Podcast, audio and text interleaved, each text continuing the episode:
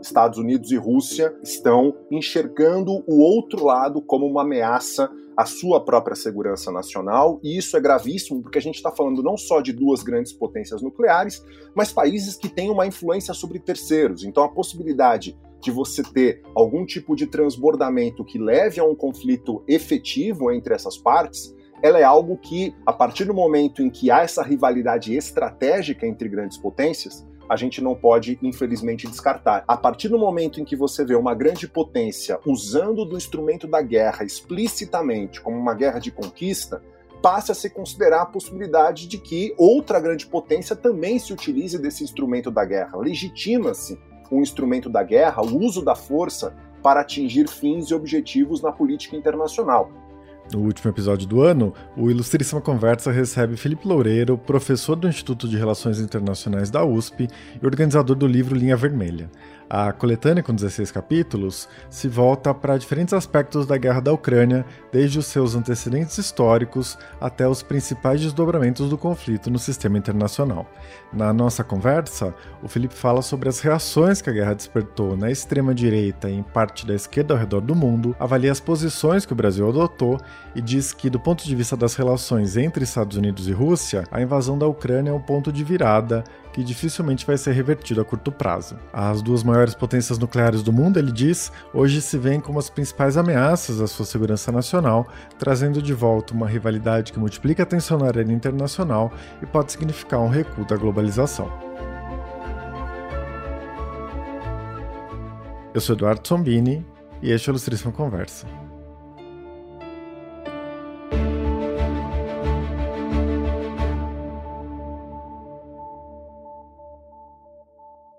Felipe, seja muito bem-vindo à Ilustríssima Conversa. É um prazer ter você aqui. Prazer é todo meu, Eduardo. Bom, para a gente começar, eu queria te perguntar o que te motivou a organizar o livro no calor dos acontecimentos, né? Porque a guerra ainda está em curso é, e, para a temporalidade da academia, são análises muito a quente, né? E você mesmo escreve que essa é uma tarefa arriscadíssima. Por que enfrentá-la agora? Olha, de fato os riscos são muito grandes, né? Eu diria que são dois riscos principais. O primeiro é exatamente a falta de distanciamento, né? Muito importante quando a gente analisa grandes eventos, grandes processos, né? Tanto do ponto de vista doméstico quanto das relações internacionais, ter algum tipo de distanciamento sobre eles, até para poder analisá-los de forma mais fria. E o segundo risco, né, é o fato de que quando a gente está analisando a coisa né, no período contemporâneo, a gente ainda não tem clareza dos efeitos de médio e longo prazo que os eventos de hoje vão causar. Então a gente pode acabar dando uma importância excessiva para algo que mais para frente vai se, se, mostrar desimportante e também pode né, não dar importância para algo que daqui a alguns anos, algumas décadas, a gente vai perceber que é absolutamente fundamental. Então acho que esses são os dois grandes riscos. Mas qual que é, me parece, o grande benefício? É um evento que transformou e vem transformando profundamente o sistema internacional. Há um certo consenso entre estudiosos e analistas sobre a importância da guerra da Ucrânia. E na medida em que está transformando, Eduardo, é fundamental a gente conseguir se localizar é fundamental, não só pensando na sociedade brasileira, né, pensando na América Latina, em todas as transformações que estão ocorrendo nas relações internacionais, trazidas e ocasionadas pela guerra da Ucrânia, mesmo que as interpretações que a gente construa sejam provisórias, né, e elas certamente são provisórias num livro que é escrito tão a quente, mas pelo menos permite com que a gente consiga se localizar um pouco melhor num mundo em transformação tão acelerada. Eu acho que esse é o grande benefício de uma análise a quente, apesar de todos os riscos que ela traz. Sem dúvida. E os capítulos foram escritos até julho, né? Me corrija se eu estiver enganado. O livro está sendo lançado agora no começo de dezembro, ou seja, tem um hiato de quatro meses, mais ou menos, entre escrita e publicação. Você percebe alguma mudança considerável, né? Tanto do ponto de vista da guerra em si, quanto das implicações na arena internacional, entre aquele momento de escrita e esse momento da publicação? Sim, há algumas mudanças importantes, né? O livro foi escrito entre maio, junho e julho, né, foi o período que os autores, os colaboradores da obra, e são vários, tiveram para poder escrever, né? E naquele período a Rússia já havia modificado a sua estratégia de guerra, né? Havia basicamente deixado de lado a perspectiva de ganhar a Ucrânia rapidamente e passou a concentrar os esforços mais no leste do país, na chamada Batalha de Donbass.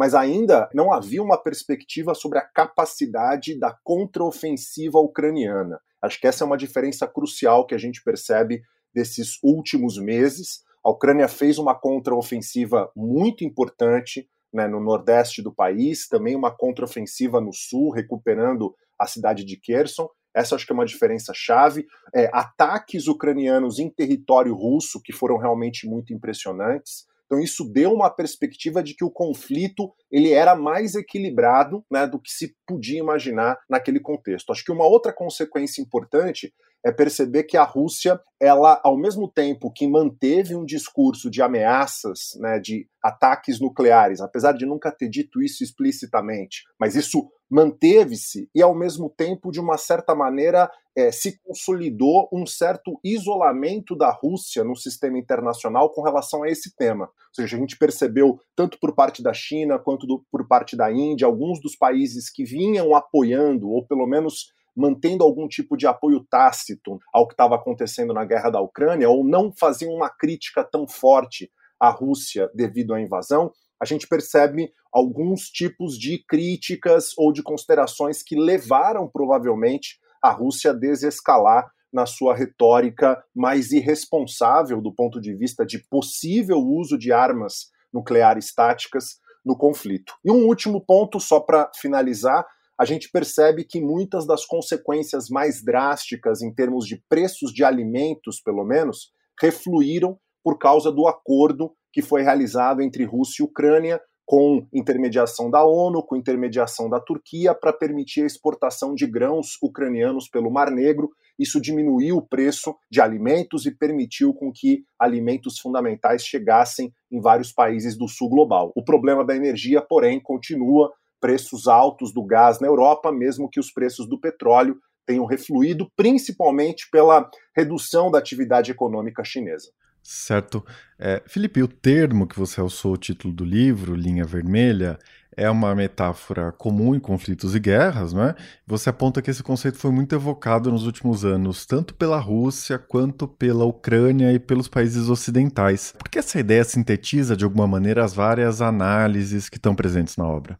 Eu diria que ela sintetiza não só porque os atores utilizam essa metáfora em várias oportunidades, o presidente Putin utilizou, o presidente Zelensky utilizou, o próprio presidente Biden nos Estados Unidos e outras autoridades, como a ideia de que é uma linha que, se o outro lado cruzar, haverá consequências dramáticas. Né? O Putin, por exemplo, no dia do ataque contra a Ucrânia, fala exatamente isso, e eu abro a obra com essa citação dizendo que a expansão da OTAN e particularmente na expansão da aliança militar norte-americana na Europa e particularmente a tentativa de colocar a Ucrânia dentro desse guarda-chuva da OTAN ou a possibilidade dessa entrada da Ucrânia, por mais que ela não fosse algo, digamos, de curto prazo, isso seria uma linha vermelha que se fosse cruzada e vinha sendo cruzada, a Rússia não teria como aceitar.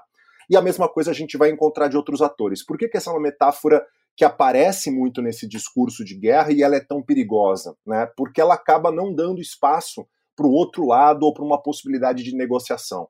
A partir do momento que você estabelece que um determinado ponto, ao ser cruzado, as consequências vão ser dramáticas, ou de fato você acaba cumprindo a sua palavra e a gente fica no pior dos mundos com essas consequências dramáticas, ou na verdade você perde a sua credibilidade. Então é, é um tipo de metáfora, quando utilizada num discurso entre estadistas, que pode acabar ocasionando consequências muito dramáticas como essas que nós estamos vendo. E um outro elemento importante, daí o porquê da metáfora da linha vermelha, na medida em que há um cruzamento de linhas no sistema internacional. Essa guerra ela representa, digamos, um inédito, pensando pelo menos no pós-Guerra Fria, início dos anos 90, em vários aspectos. Né? É o retorno de uma guerra de conquista para o continente europeu, é o retorno de uma, de uma guerra né, em que há uma possibilidade clara de confronto entre duas superpotências nucleares, no caso Rússia e Estados Unidos no palco europeu, é o retorno de um conflito com consequências econômicas globais Então, há também essa perspectiva de que o mundo, o sistema internacional, de uma certa maneira, cruzou uma linha vermelha com a guerra da Ucrânia. Com certeza. Bom, eu queria passar agora para algumas questões que estão presentes nos capítulos do livro, né? Uma das que perpassam vários é, dos seus textos e dos seus colaboradores é essa tensão no terreno da análise entre processos estruturais de longo prazo e uma espécie de voluntarismo do Putin, né? Então, é, desde o começo da guerra, vários analistas se centraram nas decisões individuais do Putin, né? Muitas vezes é tratado como um líder irracional, né? Aquele presidente autoritário que senta naquela mesa zona compridíssima, né, que é temido por todos os seus ministros e assessores, etc., eles consideravam que acontecia nas instituições do Estado, no universo econômico, na opinião pública da Rússia. Você escreve, aliás, que é difícil saber de fato o que acontece, né, por conta das características do país. Mas, de qualquer maneira, essas análises apostaram muito em olhar para a figura do Putin, né? É, porque você e provavelmente a maior parte dos autores do livro evitam essa personalização no Putin ao tratar da guerra? Essa é uma pergunta interessantíssima. Né? É, um, um dos capítulos da obra, que inclusive é o capítulo que abre, que eu faço uma discussão sobre a longa trajetória de construção das identidades nacionais, tanto da Rússia quanto da Ucrânia. Quando a gente pega a história de Rússia e Ucrânia desde a independência ucraniana, lá no final da Guerra Fria, final dos anos 80, início dos anos 90, toda a relação entre presidentes ucranianos e presidentes russos. É verdade que não houve muitos presidentes russos, essencialmente dois, né, o Boris Yeltsin e o Putin. Teve a figura do Medvedev, que, que na verdade foi um, um presidente durante o mandato do Putin, mas fundamentalmente essas duas grandes lideranças tomaram a história da Rússia pós-Guerra Fria. Quando a gente pega a história né, dos presidentes da Ucrânia e a relação com esses dois presidentes russos, é interessante que há é, continuidades estruturais, né? ou seja, uma tentativa quase que frequente, digamos assim, por parte das lideranças russas de diminuir, até mesmo menosprezar, de desconsiderar, de deslegitimar a independência ucraniana ou a própria identidade nacional ucraniana. E, por um outro lado, mesmo no caso das lideranças ucranianas que eram consideradas mais próximas à Rússia, né, você tem uma clareza de que essa proximidade ela é uma proximidade relativa e que a identidade ucraniana, a independência ucraniana seriam inegociáveis. Então, há questões estruturais de dificuldade de relacionamento entre as sociedades ucraniana e russa, que estão relacionados, entre outras coisas, a essa longa história de construção de identidades nacionais, que vão muito além da figura do Putin, que vão muito além da figura do próprio Zelensky. Se a gente olhar o Zelensky, o Zelensky, quando foi eleito presidente da República, ele foi eleito com um discurso de tentar construir uma paz com a Rússia. Ele era visto, na verdade, como um candidato, digamos, mais favorável a uma relação positiva com a Rússia do que né, com o presidente Poroshenko, que tentava ser reeleito, tentava recondução ao cargo. Então, um pouco dessa questão da despersonalização é para a gente perceber que há fatores, para além das figuras dessas altas lideranças, em particular da figura do Putin, que acabam levando a uma tendência ou uma dinâmica conflituosa nessa relação. O que não significa que o conflito e a guerra estivesse determinado ou escrito em pedra. É muito diferente mas é também muito complicado a gente é, colocar na figura única e exclusivamente do Putin a responsabilidade pelo conflito que há questões muito mais complexas, de longo prazo estruturais, que empurram essas sociedades para uma relação bastante conflituosa e bastante tensa, em que pese o fato de que a responsabilidade legal, moral, né, do governo Putin por ter iniciado a guerra é indiscutível. Claro, é, você falou agora dessa tendência ao conflito entre os dois países, né, em razão desses processos estruturais, da identidade nacional ucraniana que foi se sedimentando desde o colapso da União Soviética.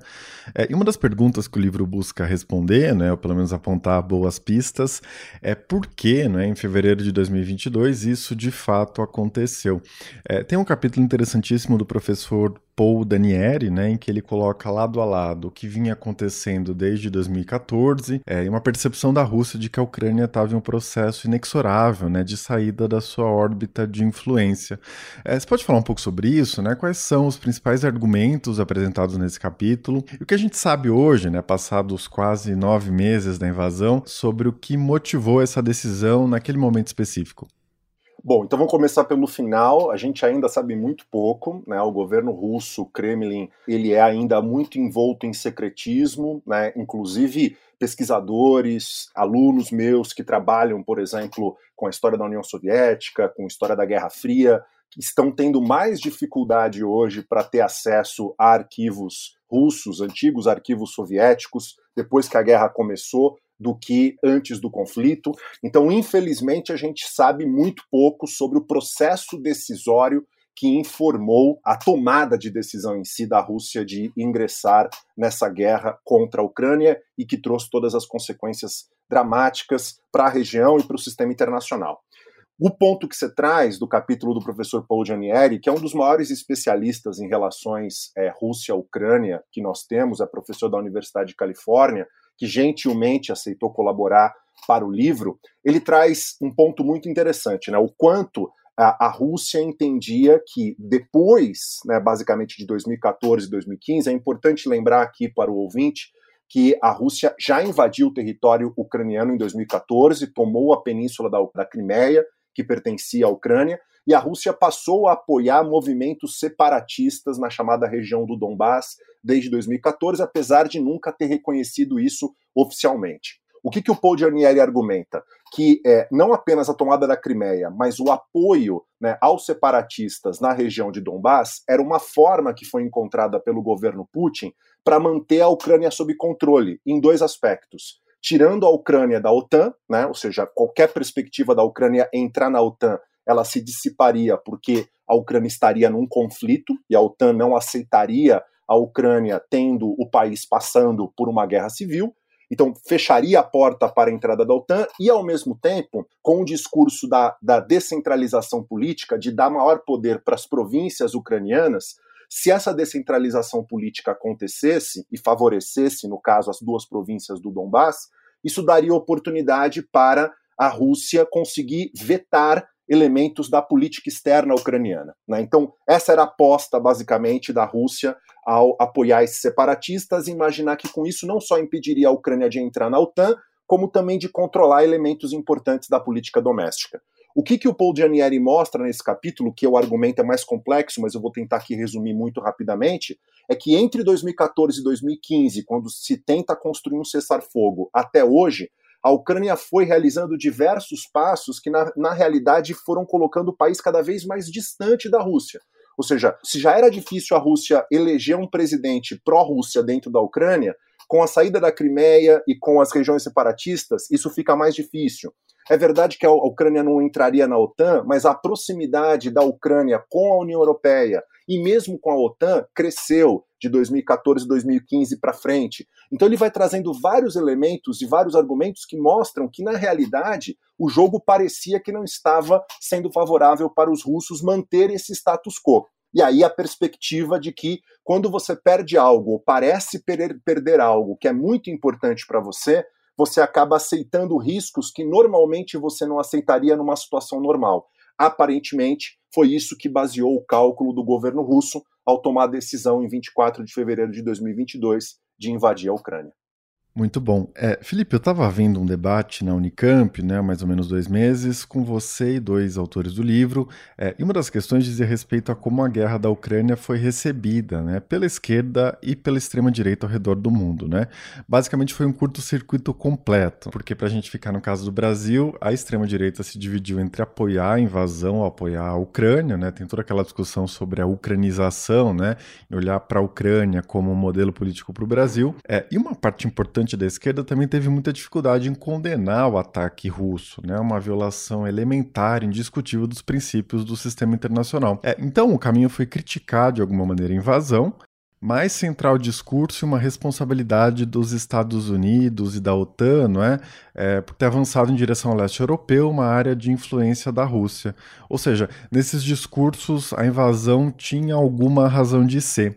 É, eu queria que você falasse desses dois aspectos, na verdade, né? Sobre o papel das ações da OTAN nas últimas décadas é, e sobre que reações políticas ao redor do mundo a guerra motivou. Você pode começar pela OTAN, né? Que importância ela parece ter tido, e obviamente não se trata de justificar a guerra de nenhuma maneira, mas em como o Kremlin enxergava o que estava acontecendo, né? E sobre a tomada de decisão de invadir a Ucrânia.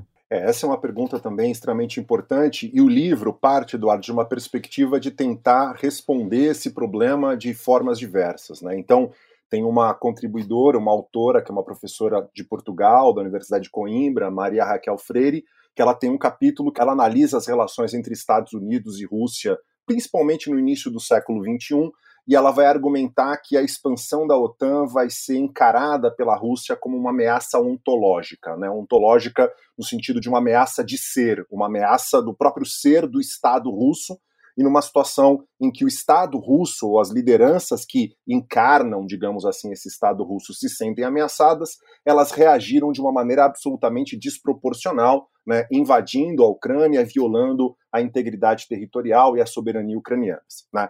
Então, o ponto fundamental é, inegavelmente, né, quando termina a Guerra Fria, a gente teve uma situação histórica única, né, em que é, era possível pensar numa nova arquitetura da segurança europeia e até, possivelmente, da própria segurança global, mas pensando especificamente aqui no caso europeu, uma, pensar numa nova arquitetura da segurança europeia que acabasse com as duas alianças militares da Guerra Fria, e essas duas alianças militares da Guerra Fria eram o Pacto de Varsóvia, né, que é a aliança militar da União Soviética com a Europa Oriental, simplificando enormemente, e a OTAN, a Organização para o Tratado do Atlântico Norte, que é a aliança militar dos Estados Unidos com os países da Europa Ocidental, também sendo muito simplista aqui, porque né, a OTAN também era maior do que simplesmente a Europa Ocidental e Estados Unidos.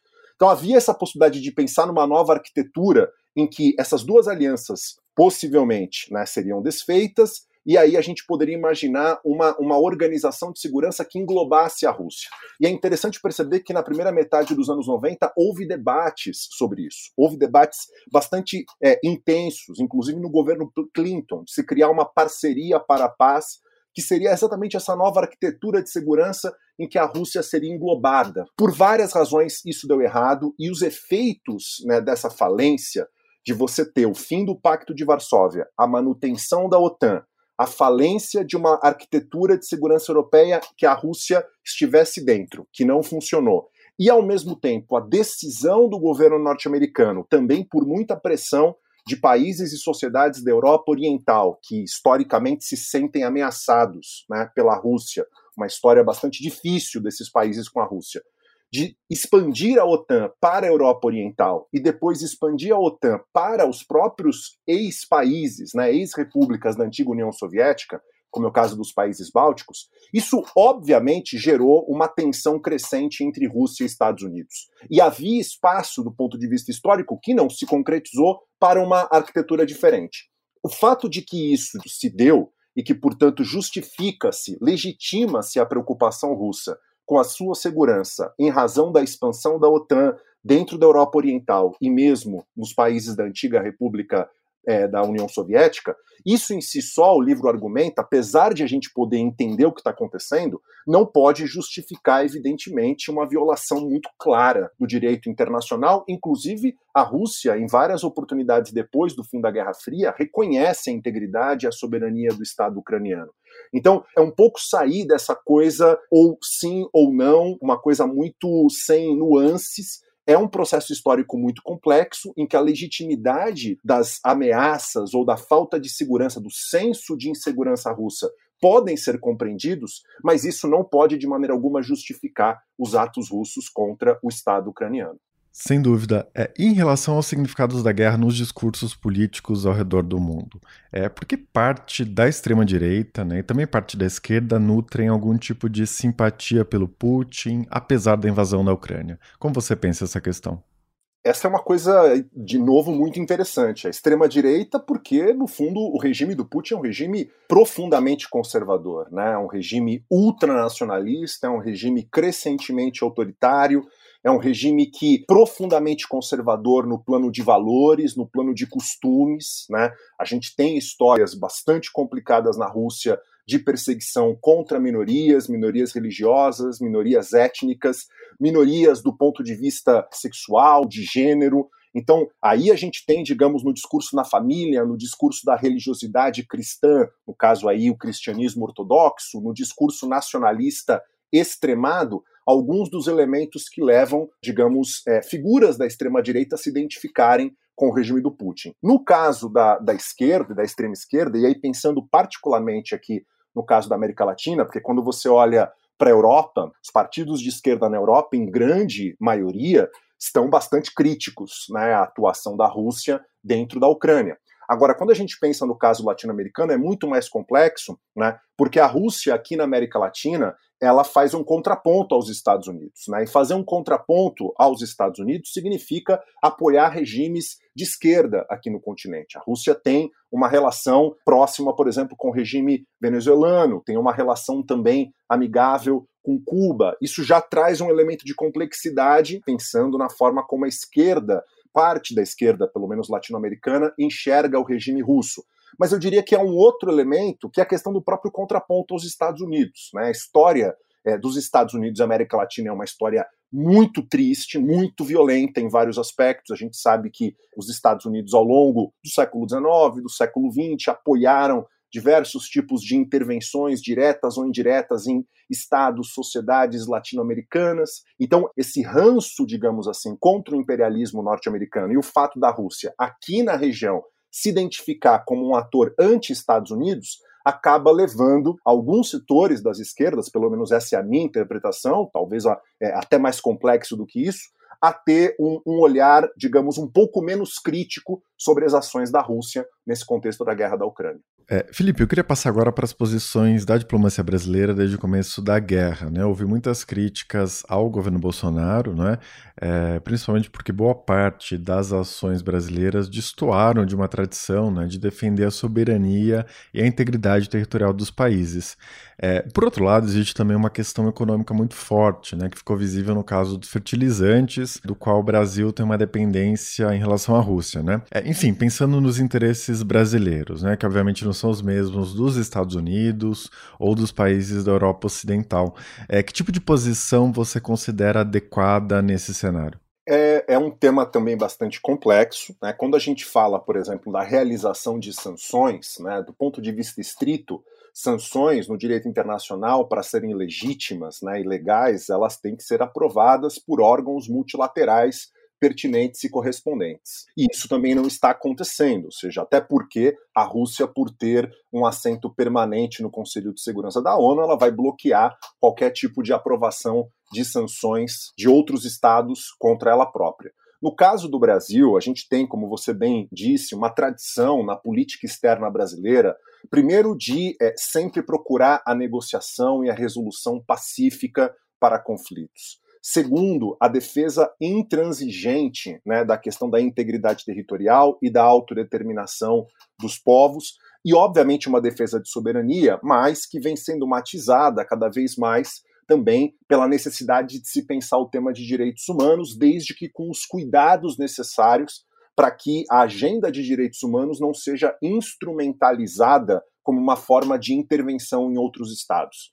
Então, a, a, política externa brasileira ela tem uma longa tradição nesse sentido, e o fato é, do governo Bolsonaro, pelo menos quando a guerra começou, o próprio presidente ter ido à Rússia momentos antes do conflito, quando a situação já estava muito tensa, ter feito declarações dizendo-se solidário à Rússia. Esse tipo de manifestação realmente destoou e muito da tradição da política externa brasileira. O que não significa de forma alguma que o Brasil precisaria tomar uma posição de completo apoio às decisões dos Estados Unidos e da União Europeia no que se refere às sanções que foram aplicadas à Rússia. Mas esse tipo de curto-circuito que houve na política externa brasileira, de você ter figuras do governo Bolsonaro, muitas vezes até fazendo discursos de apoio à Rússia ou manifestando uma solidariedade, digamos, bastante explícita à Rússia, e por um outro lado, figuras é, da diplomacia brasileira na própria ONU, votando de uma maneira diferente, isso criou uma situação, no mínimo, estranha e que é explorada em um dos capítulos da obra, né, pela professora Mônica Hers e Isa,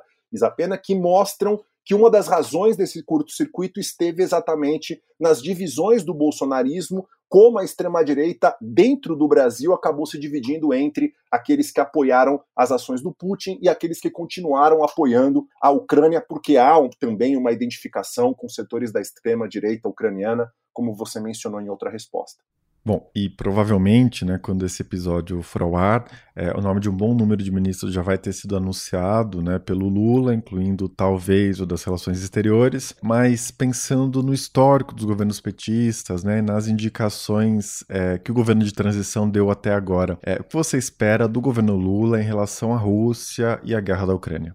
uma posição mais coerente, né? o que não significa, de novo, um alinhamento aos Estados Unidos ou alinhamento à União Europeia, mas em todo momento bater na tecla né, de que a, a violação à soberania, à integridade territorial de um Estado não é algo aceitável e, portanto, é fundamental que a gente retorne ao status quo anterior à invasão, respeitando-se o território ucraniano, ah, obviamente que isso levaria a uma discussão sobre a Península da Crimeia, que é muito mais complexo, mas pelo menos respeitando o território ucraniano anterior a fevereiro de 2022. O que não significa apoiar também sanções, né, principalmente sanções contra a Rússia, que possam ter efeitos é, que, digamos, ou externalidades muito graves para terceiros países e terceiras sociedades. Né?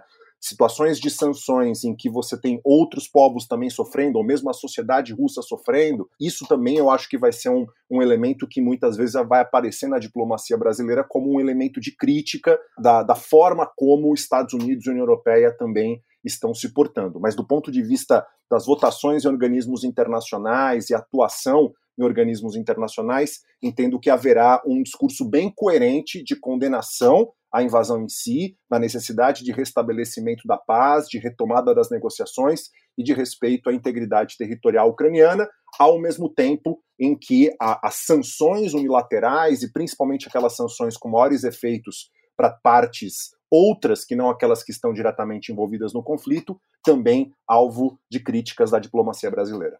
Felipe, você mencionou isso no começo da nossa conversa e você termina o livro argumentando que a guerra, né, independentemente do desfecho que ela vai ter, ela própria é uma linha vermelha do sistema internacional que foi cruzada é, e que aponta para uma conjuntura de tensão muito maior entre as potências. É, eu queria que você explicasse melhor o que você chama de retorno da rivalidade estratégica entre Estados Unidos e Rússia é, e o que isso significa para as próximas décadas. A gente passou, Eduardo, algumas décadas né, pós-Guerra Fria num mundo em que nós não estávamos acostumados a ter grandes potências nucleares enxergando uma contra a outra como a sua principal ameaça em termos de segurança nacional. E é isso que a gente está enxergando exatamente agora. Estados Unidos e Rússia estão, cada um à sua forma, Estados Unidos e a OTAN, e a Rússia, né, obviamente, em contrapondo, enxergando o outro lado como uma ameaça à sua própria segurança nacional, e isso é gravíssimo porque a gente está falando não só de duas grandes potências nucleares, mas países que têm uma influência sobre terceiros. Então a possibilidade de você ter algum tipo de transbordamento que leve a um conflito efetivo entre essas partes, ela é algo que, por mais que a gente considere que tem uma probabilidade pequena de acontecer, a partir do momento em que há essa rivalidade estratégica entre grandes potências, a gente não pode, infelizmente, descartar. E a mesma coisa no que se refere à dinâmica entre Estados Unidos e China, que tornou-se muito mais complicada e complexa depois da invasão da Rússia à Ucrânia. Ou seja, a partir do momento em que você vê uma grande potência usando do instrumento da guerra explicitamente como uma guerra de conquista, passe a se considerar a possibilidade de que outra grande potência também se utilize desse instrumento da guerra. Legitima-se o instrumento da guerra, o uso da força para atingir fins e objetivos na política internacional. Uma outra linha vermelha muito grave é o fato de que o discurso sobre armas nucleares também voltou a se legitimar, o que é algo inimaginável. A gente ter estadistas, lideranças né, de estados que são potências nucleares, usando termos, mesmo que não tão diretos, mas usando termos que fazem referência à possibilidade de, de emprego de armas nucleares num conflito. Então, numa situação em que as duas grandes potências, ou as grandes potências do sistema internacional, enxergam-se umas e outras como a sua principal rival, e a gente está falando de potências nucleares, evidentemente que isso tende a instigar corrida armamentista, isso tende a instigar tensões, crises pontuais podem acabar gerando ou evoluindo para crises muito mais complexas, quiçá até crises que envolvam né, tensões militares efetivas. Ou seja, a gente vive num mundo muito mais tenso, muito mais complexo, em que a própria globalização econômica financeira passa a ser questionada em vários aspectos. É uma linha vermelha que se cruza. Obviamente que a gente tem que ver os efeitos disso, mas o livro indica que a gente está realmente numa nova fase do sistema internacional pós-guerra da Ucrânia. Com certeza. É, uma das questões que você levanta no seu último capítulo diz respeito exatamente à integração econômica entre as potências né, e a todo esse debate sobre a globalização. É, muito vem sendo falado nos últimos tempos sobre um processo de desglobalização, não é? é com uma desintegração tanto das cadeias de produção global quanto financeira e até tecnológica, né, em razão, nesse caso, das rivalidades entre Estados Unidos e China. É, esse cenário faz sentido para você? Como você está enxergando esse debate sobre uma possível desglobalização? Eu, eu sou especialista em Guerra Fria. Eu trabalho, sou historiador e trabalho com Guerra Fria. Meu último capítulo pergunta exatamente se a dinâmica que está se construindo entre Rússia e Estados Unidos é a dinâmica de uma nova Guerra Fria. O capítulo responde que não, e ao mesmo tempo, como você indicou na pergunta anterior, isso não significa que a situação seja tranquila, porque a gente está evoluindo para um contexto de rivalidade estratégica entre as duas grandes potências, em que as duas grandes potências enxergam-se né, como a sua principal ameaça de segurança nacional. Numa situação como essa, né, se você enxerga a outra grande potência como uma ameaça de segurança nacional, e isso, para o caso dos Estados Unidos, também envolve uma dinâmica crescentemente tensa com a própria China, passa-se a questionar também o quanto o outro lado pode utilizar recursos econômicos, pode utilizar comércio, pode utilizar investimentos, pode utilizar infraestrutura num contexto de tensão para prejudicar você e colocar em xeque a sua própria segurança nacional. Então não há dúvida que está acontecendo hoje uma reavaliação e um debate crescente sobre a necessidade de investimentos considerados estratégicos de grandes potências serem colocados próximos ou em áreas que são, digamos, áreas confiáveis do ponto de vista das relações internacionais. É o que muitos analistas vão chamar de friend shoring, né? ou seja, você colocar esses investimentos, retirar de áreas consideradas não tão seguras, né, do ponto de vista estratégico, e colocar esses investimentos em regiões mais seguras. Esse é um processo que de fato está ocorrendo junto com uma corrida tecnológica e competição tecnológica crescente, como você bem mencionou.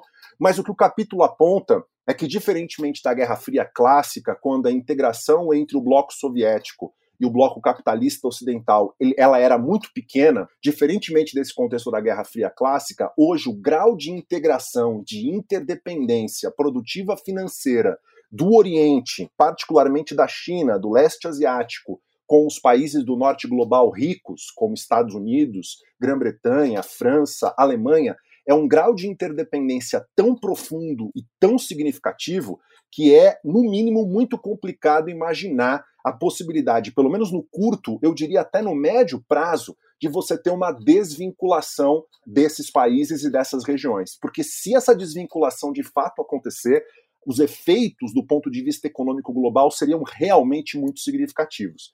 Então, há sim um, digamos, um processo de friendshoring em curso, mas por enquanto aponta-se para um processo mais limitado e não capaz de gerar, pelo menos essa interpretação que eu construo, mas há no livro né, visões distintas, esse é um ponto importante que eu acho que o livro traz, de não ter uma visão única sobre esse processo, e trazer para o leitor a possibilidade de enxergar o processo por meio de visões heterogêneas, mas há alguns estudiosos que entendem sim que esse processo de friendshoring, ou mesmo o uso das sanções econômicas pelos Estados Unidos e União Europeia contra a Rússia, está sim criando ou iniciando um processo de desglobalização com potencial disruptivo muito sério para o sistema internacional.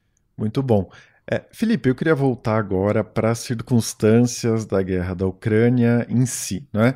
Você escreve que, mesmo a melhor das hipóteses para o desfecho da guerra, é uma hipótese muito ruim, né? em que a Rússia consolida o domínio sobre uma parte do território ucraniano, negocia um cessar-fogo e impõe uma certa paz. Né? É muito problemática a Ucrânia é, e por outro lado, há várias indicações de que mesmo esse desfecho está né, tá longe de acontecer. É, parece que a guerra vai se prolongar por muito tempo ainda. Que tipo de prognóstico você consegue fazer agora? Né? Quais cenários você acha possíveis nesse momento? O Eduardo, é muito interessante porque quando eu, eu terminei o último capítulo, né, conversando com o pessoal da editora, eles me encorajaram a tentar apresentar alguns pequenos cenários e eu fiz isso com muito receio, né, porque imagina, apresentar cenários sobre um conflito tão complexo como esse não é nada razoável. Mas eu fiz lá em julho e eu colocava exatamente como você disse que não há é, boas saídas, né, que a gente vinha lá em julho numa situação em que ambos os lados pareciam cada vez mais inflexíveis, né? E a dificuldade de se imaginar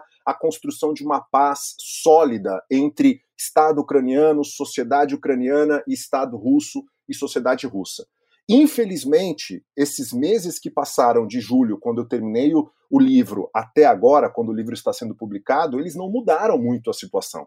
A gente continua vendo, né, até pela própria contraofensiva ucraniana, uma perspectiva ainda de maior enraizamento por parte da Ucrânia, né, de não arredar pé né, do, do conflito, de querer retomar todos os territórios que a Rússia conquistou, inclusive falando em retomar a própria península da, da Crimeia, que foi invadida pela Rússia em 2014, o que é algo muito sério, que me parece um potencial de desestabilização ainda maior, querendo ou não, a região da Península da Crimeia é vista como muito estratégica pelo Estado russo. Então, um, uma inflexibilização por lado da Ucrânia, que continua até se fortaleceu, e a mesma coisa pelo lado da Rússia.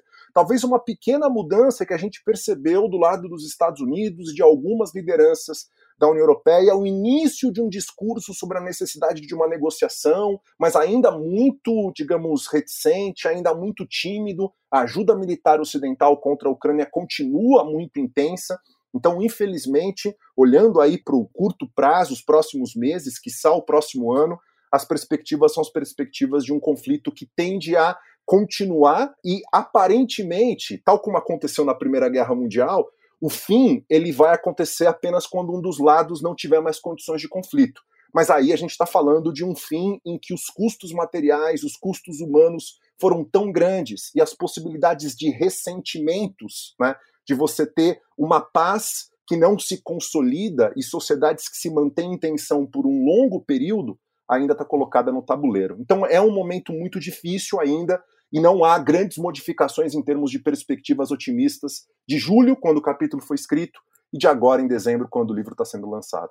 É, Felipe, para a gente encerrar, eu queria te pedir para pensar em alguns pontos sobre essa tendência né, que você mencionou agora de não arredar o pé. Isso me fez pensar na resiliência da Rússia. Não é? No começo da guerra existia uma expectativa de que aquelas mega sanções inéditas na história iam enfraquecer a economia russa, iam enfraquecer o regime Putin. Mais recentemente, muita gente especulou que a disposição da Europa em conviver com altos preços de energia, de combustíveis, em algum momento ia arrefecer, né, que o caminho natural seria retomar os fluxos comerciais com a Rússia. O mesmo já foi dito né, sobre o suprimento de armamentos dos aliados ocidentais à Ucrânia e mais ainda sobre a capacidade militar da Ucrânia em resistir. Né?